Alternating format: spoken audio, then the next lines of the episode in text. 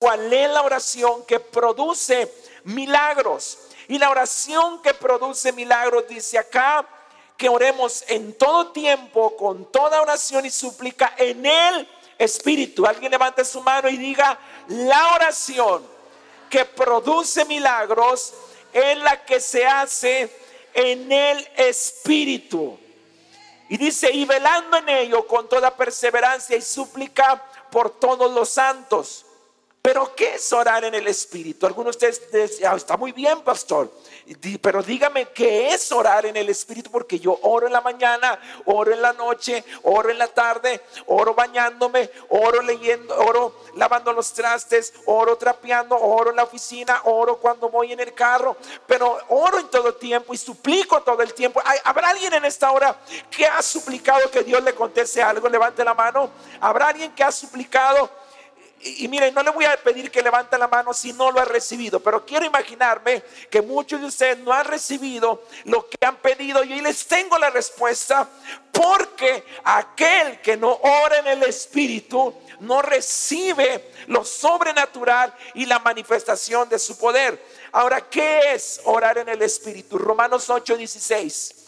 Romanos 8, 16. Diga conmigo, eso está poderoso.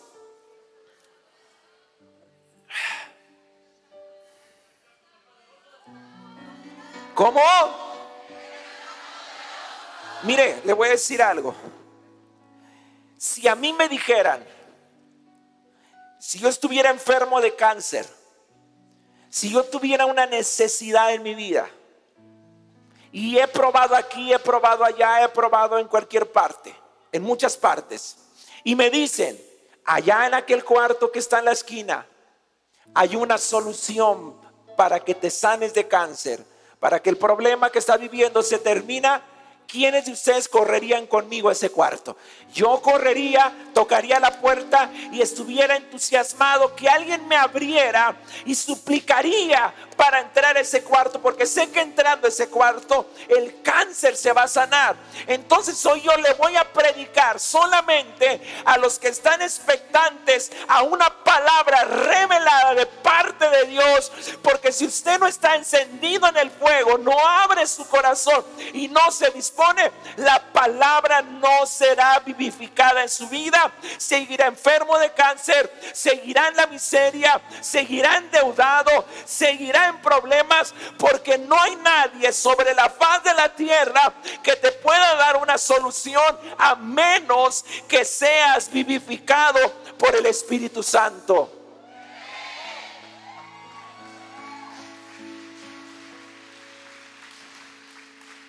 Romanos 8:16. Escuche lo que dice Romanos 8:16.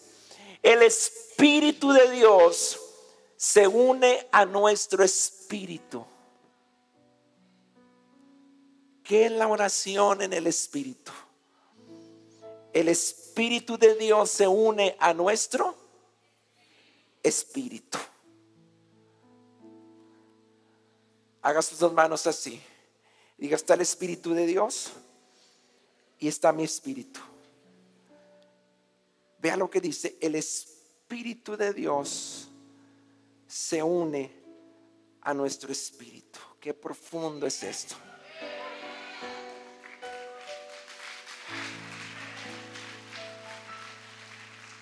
Qué profundo es esto. Su espíritu se une a nuestro espíritu. Y dice, vea usted, y nos asegura que somos hijos de Dios. Vea lo que sigue. Y como somos sus hijos, ¿y como qué? Vea lo que dice tenemos derecho a todo lo bueno que Él ha preparado para nosotros.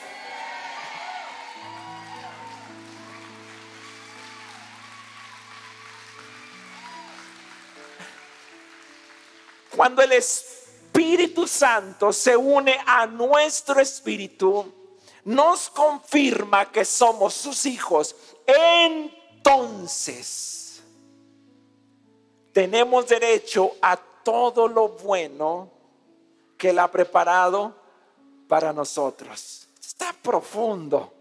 Porque lo que nos está diciendo la palabra es que oremos en el Espíritu. Pero ¿qué es orar en el Espíritu? Orar en el Espíritu es que su Espíritu se una al nuestro. Eso es orar en el Espíritu. Yo le pido hoy al Espíritu Santo que te revele esta palabra, que no es cuánto ores, no es cuántas veces ores en el día, sino que las veces que ores sea unido al Espíritu Santo. Es cuando la oración se hace relevante, cuando la oración se hace poderosa, cuando la oración va a producir lo sobrenatural. ¿Cuánta gente hay que ora y no ve nada? Porque no oran en el Espíritu. Las oraciones que producen milagros son porque su Espíritu se unió al nuestro. ¿Cuántos quieren que su Espíritu se una al nuestro? Ahora, quiero que note algo, más profundidad. ¿Cuántos quieren ir más profundo en el mensaje de hoy? Escuche, la bendición sacerdotal de, Números capítulo 6, verso 24 y 26 dice, el Señor te bendiga y te guarde. El Señor haga resplandecer su rostro sobre ti. Vea usted, cuando dice, el Señor te bendiga y te guarde. Es decir, la bendición de Dios y la protección de Dios tiene que ver con su presencia. Cuando Él dice, su rostro resplandezca sobre ti, aquí hay una profundidad muy grande. Porque es, mire, escúcheme bien, estás tú parado y el Señor dice, la bendición dice que Él te bendiga y Él te guarde. Tú estás aquí. Juanito, Pedro, Emanuel, quien sea, está aquí parado. La bendición del Señor es que Él te bendiga y te guarde. Pero dice, que el Señor haga resplandecer su rostro sobre ti. ¿Qué quiere decir esto? Que tu presencia es su presencia. Aquí hay profundidad. Es tu presencia siendo su presencia. Cuando el espíritu tuyo se unió al suyo, tú dejaste de existir para que existiera Él. Y entonces donde tú vas y te paras no es tu presencia, es la presencia de Él siendo mostrada, reflejada a todo tu entorno, porque un hijo, una hija de Dios está en un lugar parado, está en la oficina, está en el trabajo, está en la casa, donde te pares, es su presencia a través de tu presencia.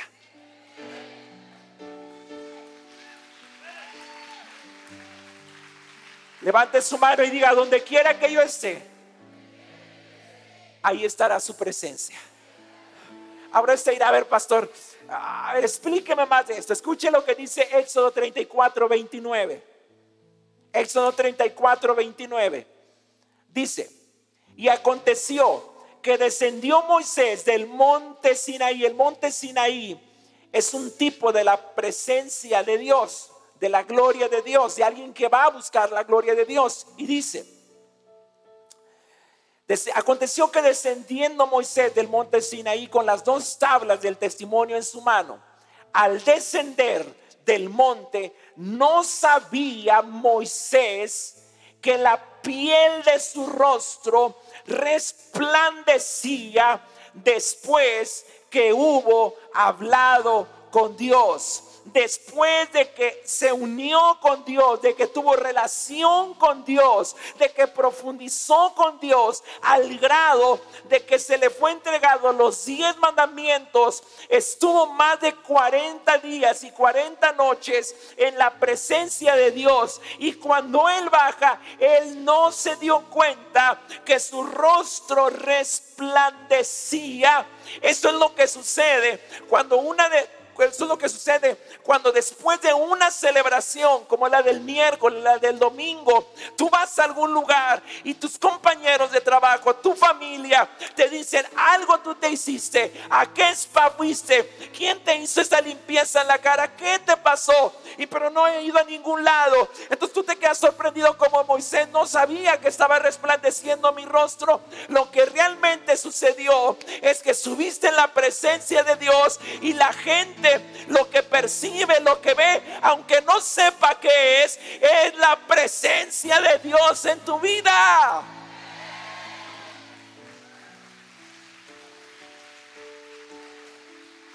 Dice, y Aarón y todos los hijos de Israel miraron a Moisés y he aquí la piel de su rostro era resplandeciente y tuvieron miedo de acercarse a él. La presencia de Dios intimida al diablo. La presencia de Dios intimida a tus enemigos. La presencia de Dios intimida a Satanás.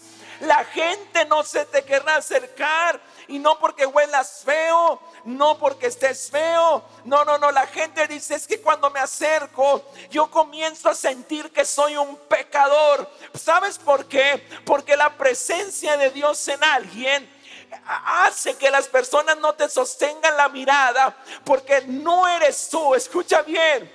La bendición dice, su rostro resplandezca sobre ti. La gente, su espíritu, su alma es estremecida. Y dice, ¿por qué cuando lo veo no le puedo sostener la mirada a tal mujer o a tal hombre? ¿Qué es lo que pasa? ¿Qué poder carga? ¿Qué tiene? Es que se está cumpliendo la palabra que dice, el Señor te bendiga y te guarde y haga resplandecer su rostro sobre ti. Lo que ellos están viendo en la presencia de Dios y por lo tanto son llevados a una convicción de pecado y dicen, ¿qué pasa? ¿Por qué me siento con vergüenza? No sé si les ha pasado, pero mucha gente delante de usted apaga el cigarro. Mucha gente delante de usted hace la cerveza a un lado. Mucha gente delante de usted deja de decir palabras malas. Mucha gente delante de usted cuando se le sale una grosería dice, ay, perdón. ¿Por qué? No es por tu persona, es que la presencia de Dios reposando sobre ti. Alguien grita aleluya. Cuando su espíritu se une al nuestro, significa que dejarás de andar en la carne para vivir en el espíritu.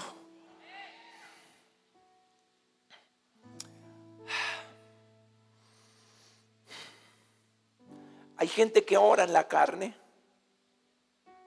ayuna en la carne, declara en la carne, decreta en la carne, profetiza en la carne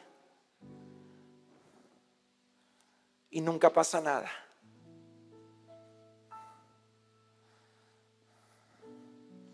Porque las cosas hechas en la carne nunca traerán resultados. Vamos a ir profundizando más en esto. ¿Cuántos quieren profundizar más? ¿Cuántos creen que Dios nos está llevando a una nueva dimensión como iglesia? Díganle a la persona que está a su lado, no estamos jugando a la iglesita. Dígale, esto es serio. ¿Alguien puede creer conmigo que lo que está sucediendo en la iglesia es algo serio? No estamos jugando a los milagritos, no estamos jugando a que como que desciende y desciende Dios. No, no, no, no. Dios está en medio de nosotros.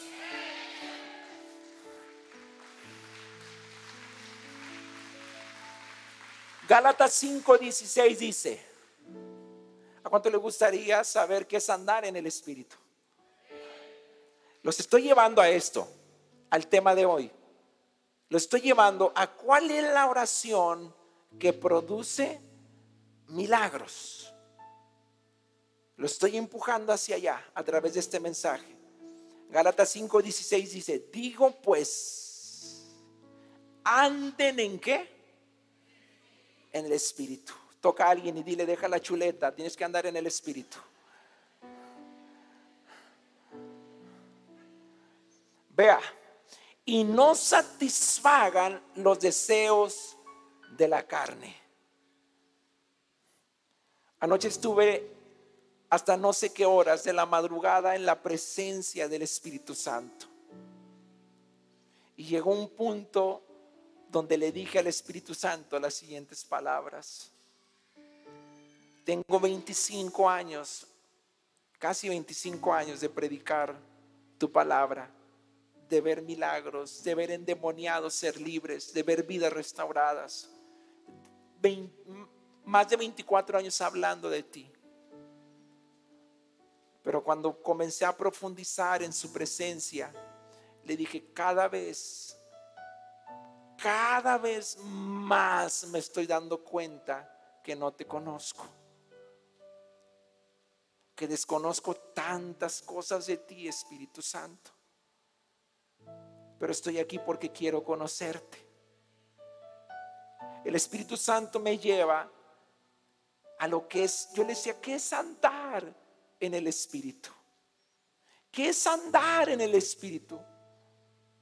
Y el Espíritu Santo trae una revelación a mi vida muy poderosa que quiero regalarte.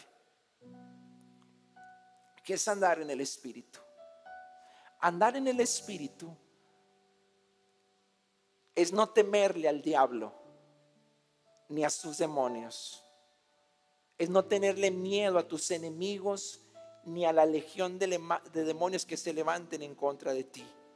Andar en el Espíritu es tener miedo de hacer algo que contriste al Espíritu Santo.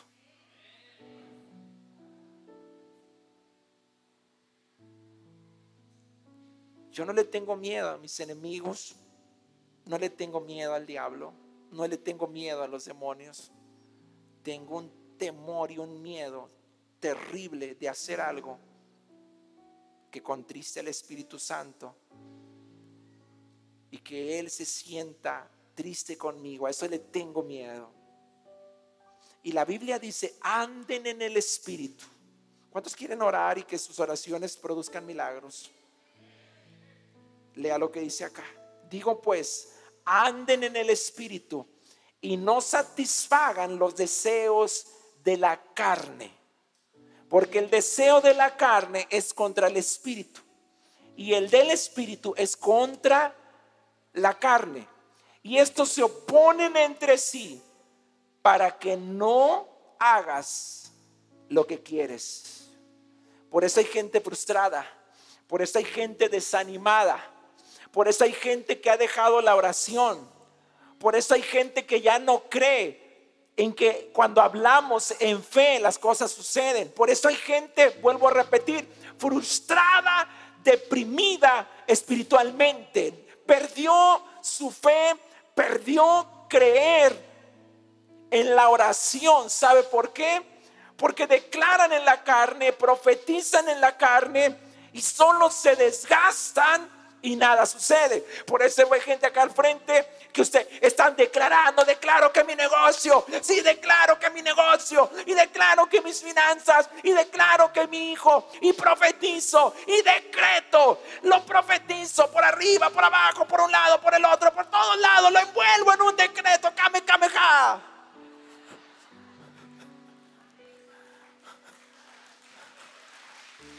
Casi los veo así.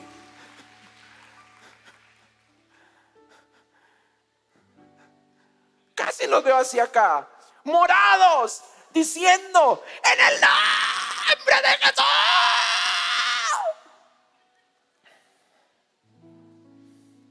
Y se regresan a su casa y nada cambió. Está profundo. No importa cuánto declares, cuánto decretes, cuánto ores, cuánto ayunes, si no lo haces en el Espíritu, todo permanecerá igual. ¿Quieren que vaya más allá todavía?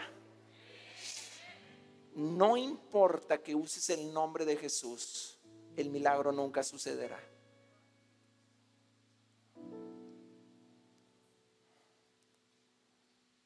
El nombre de Jesús no tiene poder hasta que aparezca el Espíritu Santo.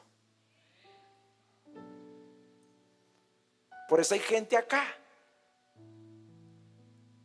que regresa a sus lugares tristes y se van a sus casas vacío. Y luego a la semana me andan reclamando y me dicen, pero usted dijo, no dijo que hablemos y decretemos en fe. Y no dijo usted que llamemos las cosas que no son como si fuesen. ¿Qué pasó? A ver. Te tengo la respuesta.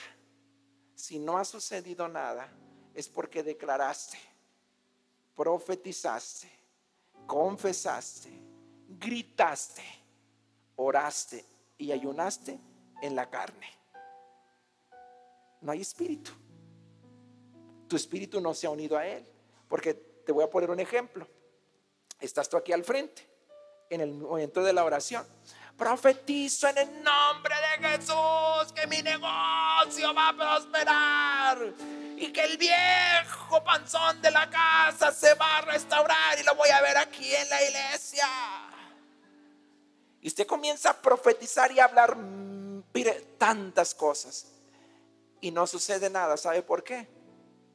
Porque usted regresó a su casa y sigue viviendo en pecado, satisfaciendo los deseos de su carne. Y dice la Biblia que andemos en el espíritu. ¿Oremos en qué? Que tu espíritu se una a su espíritu. ¿Alguien está entendiendo el mensaje de hoy? ¿Cuál es la oración que produce milagros? Dirá, pastor, pero ¿por qué dijo eso? Que el nombre de Jesús no tiene poder. Si yo lo profeso y lo declaro, escúcheme bien. El nombre de Jesús tiene poder cuando aparece el Espíritu Santo. No es que lo andes diciendo, es más, la Biblia dice, no usarás mi nombre en vano. Usted se puede pasar mil horas en el nombre de Jesús, en el nombre de Jesús, en el nombre de Jesús, en el nombre de Jesús, en el nombre, no va a pasar nada. Para aquellos que dicen, no, pastor, se me hace que usted ya lo perdimos. Hechos 19, 13 dice, allí en Éfeso andaban algunos judíos que usaban el nombre del Señor Jesús. ¿Qué usaban? ¿Qué usaban? No les escucho que usaban. Escuche, ¿para qué? Para expulsar de la gente los malos espíritus decían a los espíritus, por el poder de Jesús, de quien Pablo habla, les ordeno que salgan.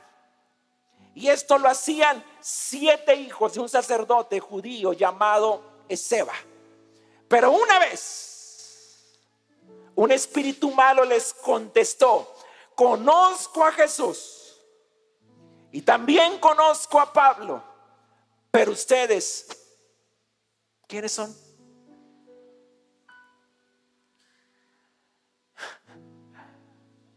¿A ya le cayó la revelación? Porque acá está al frente, cuando yo le digo, oh, ¡Ah, ¡Decreta! ¡Fuera!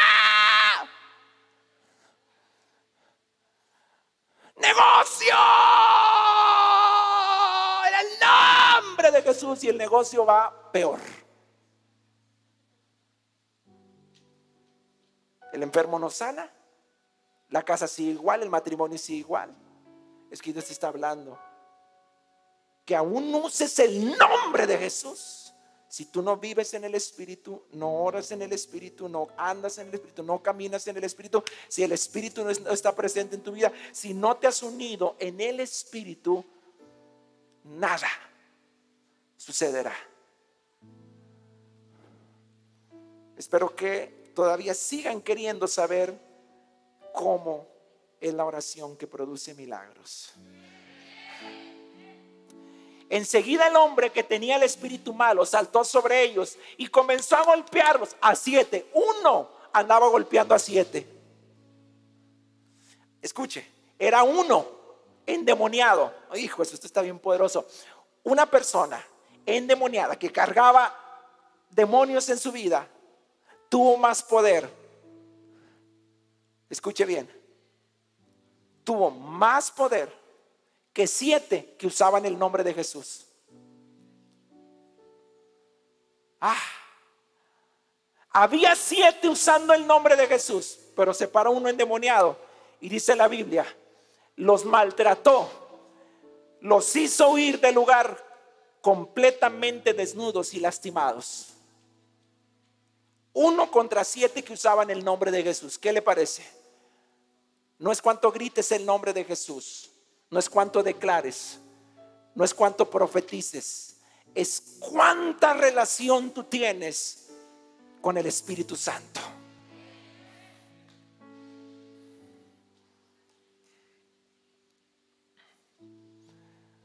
¿Le sigo? A ver, los de atrás, ¿le sigo? Ok. Escuche, los fariseos en la Biblia tenían como religión estudiar, orar y enseñar la palabra. ¿Qué tenían como religión? Dígame.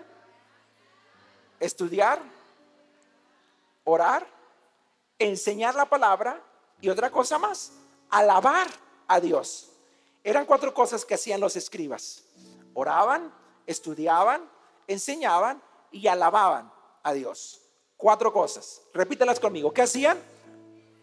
oraban, enseñaban, estudiaban la palabra y alababan a Dios. Eran, eso era la religión de los escribas.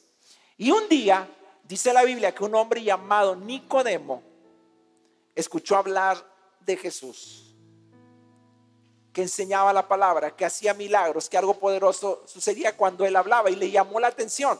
Y la Biblia dice que era un principal entre los judíos, entre los escribas. O sea, de los escribas que había, que oraban, que, enseñaban, que estudiaban la palabra y que alababan, había uno que era el jefe. Estamos hablando de Nicodemo.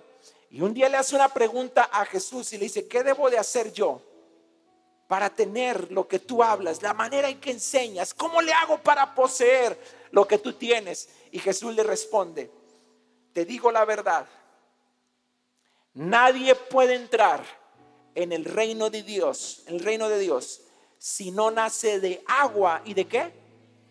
Diga conmigo, nadie puede. Ponga sus manos así, ayúdeme, diga, nadie puede. Diga, entrar. ¿Nadie qué? En el reino de Dios, si no nace de agua y del Espíritu. Y vea lo que dice. El ser humano solo puede reproducir la vida humana. Pero la vida espiritual nace de quién?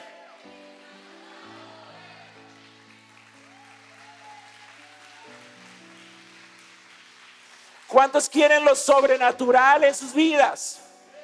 Nazca el Espíritu Santo, nazca del Espíritu Santo, únase con el Espíritu Santo, ore en el Espíritu. Dice que la, carne humana solamente reproduce lo humano. Dos más dos son cuatro. Pero el que nace al Espíritu, dos más dos es un millón. ¿Alguien está entendiendo eso? Por eso acá dice la palabra en primera los Corintios capítulo 4 verso 20. Porque el reino de Dios no consiste en palabras, sino en poder. ¿En qué consiste el reino de Dios? Diga conmigo, no en palabras. Diga de lengua me echo un taco. Hay muchas iglesias que hablan de lo sobrenatural. Muchas iglesias que predican de lo sobrenatural, que hablan del Espíritu, hablan de milagros, y no se sana ni una mosca. No es cuánto hablas, cuánto conoces de la palabra. El fariseo conocía, estudiaba, alababa, enseñaba la palabra, pero no tenía lo que tenía Jesús. Y él le dijo, no podrás entrar al reino de Dios si no naces del Espíritu. Y el que le da la vida al hombre es el Espíritu Santo. No podrás entrar al reino. Y la Biblia dice que el reino de Dios no consiste en palabras, sino en poder. No es cuánto hablas, es el poder que portas.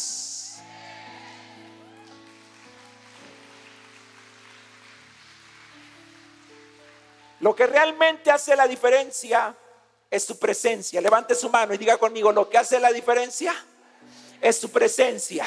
Escuche, en la Biblia encontramos a un Moisés que poseía una promesa, pero él dijo una vez, aunque poseía la promesa, dice la palabra que él dijo, si tu presencia no ha de ir conmigo, no nos muevas de aquí.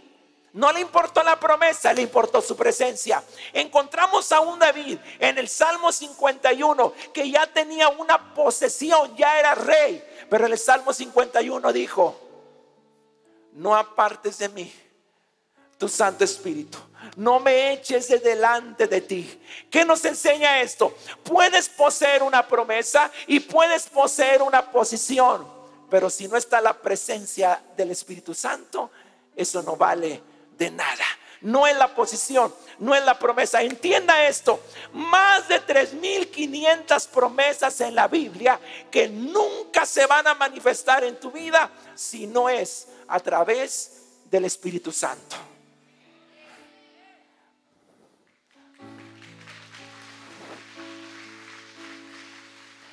Póngase de pie, por favor. Póngase de pie.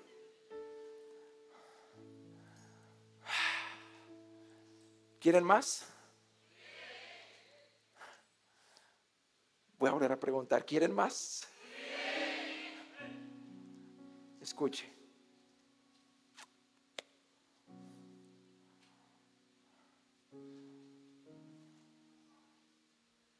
El miércoles me fui triste. Y tuve que ir a la presencia de Dios. Escuchaba muchas personas escribirme, llamarme cuando iba en el pasillo, los que estaban ahí atrás conmigo, cuando salí de la iglesia. Y me decían, pastor, qué increíble. Todos los testimonios que vi, los comentarios que veían en las redes sociales, y yo me sentía triste. Y me sentía triste por algo. Comencé a sentir una tristeza por los que no recibieron su milagro. Porque sé que muchos se regresaron a su casa sin su milagro. Y no sé por qué en mi espíritu se me cargó eso. Claro que me gocé y me alegré por los que recibieron su milagro acá al frente, pero había algo en mí una tristeza y tuve que ir a la presencia del Espíritu Santo y decirle, Espíritu Santo, ¿por qué me siento así? Entonces comencé a decir, ¿por qué no recibieron su milagro? Y tratando de justificar a los que no habían recibido su milagro, dije, les faltó fe para recibir su milagro. Y el Espíritu Santo me dijo que no, que no era así. El Espíritu Santo me comenzó a enseñar por qué la gente no recibió su milagro.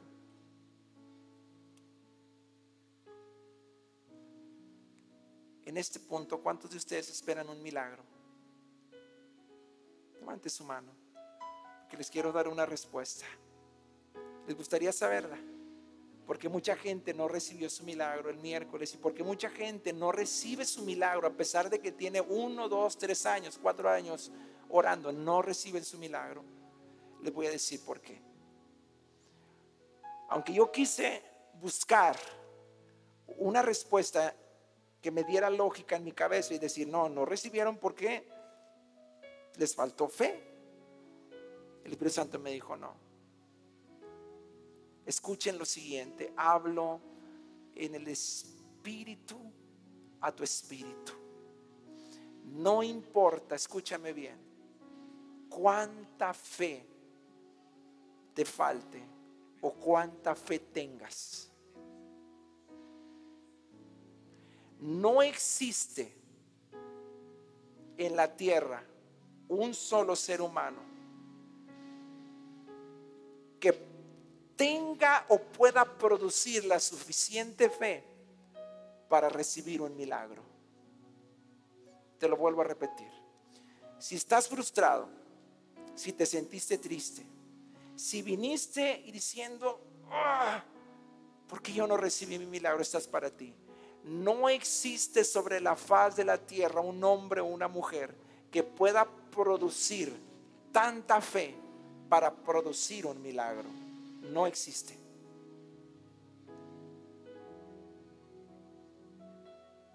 Tienes que entender algo. Quita tu mirada de la fe y ve a Jesús. ¿Saben por qué la gente que pasó acá al frente a testificar se llevó su milagro? Si los entrevistamos, ¿saben qué nos van a decir? Y les sacamos la información de por qué recibieron su milagro. Es porque ellos dejaron de ver al pastor. Ellos dejaron de confiar en cuánta fe traían. Ellos se llenaron de la presencia del Espíritu Santo. Los que recibieron su milagro adoraron a aquel que les podía producir su milagro. Entonces, si hay gente que viene a una celebración nuestra para recibir un milagro y está así, viéndome a mí, ¿en qué momento yo voy a hacer el llamado? Mire, le voy a decir algo. Hubo una persona, personas que me reclamaron porque no oré por ellos el, el miércoles. Pero el Espíritu Santo me dijo, no se te ocurra poner la mano sobre nadie este miércoles porque los milagros no tienen nada que ver contigo.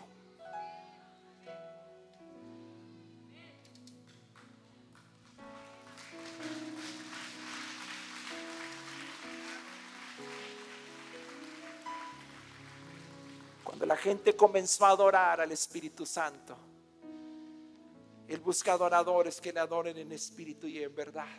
Él comenzó a buscar y dijo, este me está adorando reposó sobre él, sobre ella. Y es imposible que donde reposa el Espíritu Santo no suceda un milagro. Entonces la respuesta para ti que no has recibido tu milagro es no has adorado y no te has llenado, no caminas, no andas, no vives en el Espíritu. Pastor, pero ¿qué hago? Número uno, adora al Espíritu Santo. Número dos, ten tiempos en el secreto, en tu casa, de oración. Con el Espíritu Santo. Te vengo a buscar, Espíritu Santo. No ven, mire, es que les voy a decir algo. La iglesia, eh, hoy el Espíritu Santo me dijo, ¿ya te diste cuenta que la iglesia, el cielo, ya pasó de sentir a palpar tangiblemente mi gloria? Escuche, nosotros ya no estamos en la posición de sentir. Estamos en ahorita en una dimensión de ver, de palpar. Y quien no palpa y no ve, hay una sola respuesta. No estás viviendo en el Espíritu. Y si tú me dices, mm, entonces ¿qué voy a hacer? Vive en el Espíritu. No satisfaga los deseos de tu carne.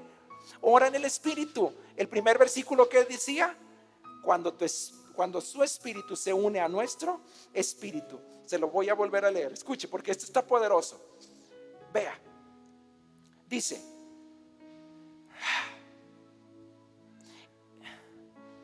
el Espíritu de Dios se une a nuestro Espíritu y nos asegura que somos hijos de Dios. Y como somos hijos, tenemos derecho a todo lo bueno que Él ha preparado para nosotros. El único que garantiza el derecho a todo lo bueno que Él ha preparado para nosotros. Lo bueno para ti es tu sanidad, tu milagro, tu, situación financiera, tu negocio, tu matrimonio, todo lo bueno. Dice, la única garantía es, para que tú tengas derecho a poseer todo esto, es que su espíritu se una a tu espíritu. Eso es lo que hace que una oración produzca milagros. No se trata de mí, se trata de Él. Si alguien quiere comenzar hoy, si alguien quiere comenzar hoy a unir su espíritu con el de Él, venga acá al frente, corra acá al frente y diga al Espíritu Santo, quiero que mi espíritu se una a tu espíritu.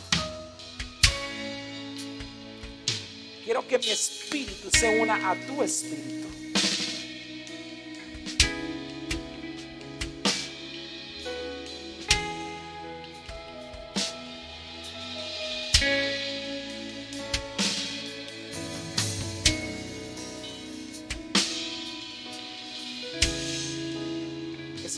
Esto para ti. Acérquense más.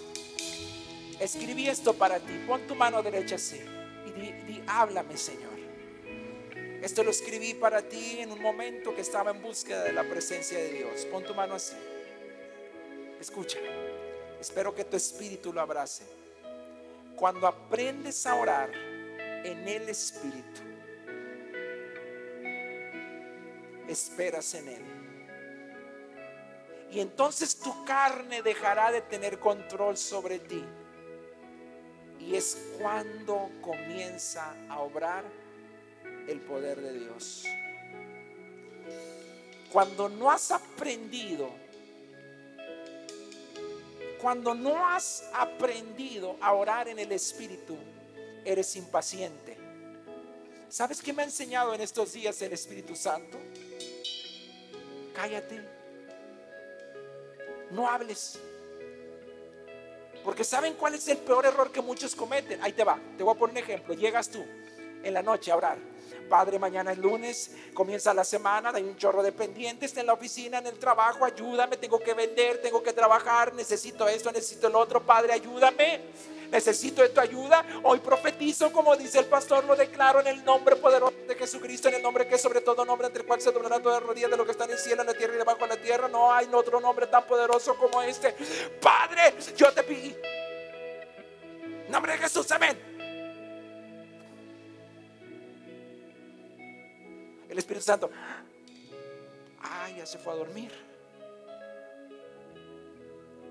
Hágale así conmigo, diga la desesperación. Hágale así, diga la desesperación. Diga la frustración. Hágale así, la frustración. Así como anda comiéndose las uñas. Ahora sí, diga la frustración. Diga la frustración. La desesperación. Es obra de la carne. Usted no anda en el espíritu. Ah, pero si usted supiera las deudas que tengo, no andas en el espíritu. El que comienza a orar en el espíritu, ¿sabe qué hace? Aprende a esperar en Él. Aquí estoy, Espíritu Santo. Hay muchas cosas por pagar. Hay muchas cosas por hacer. Pero estás fluyendo en el Espíritu, estás orando en el Espíritu dices, pacientemente, esperé en el Señor. Él oyó mi clamor y se inclinó a mí y me hizo sacar del pozo de la desesperación, del lodo cenagoso.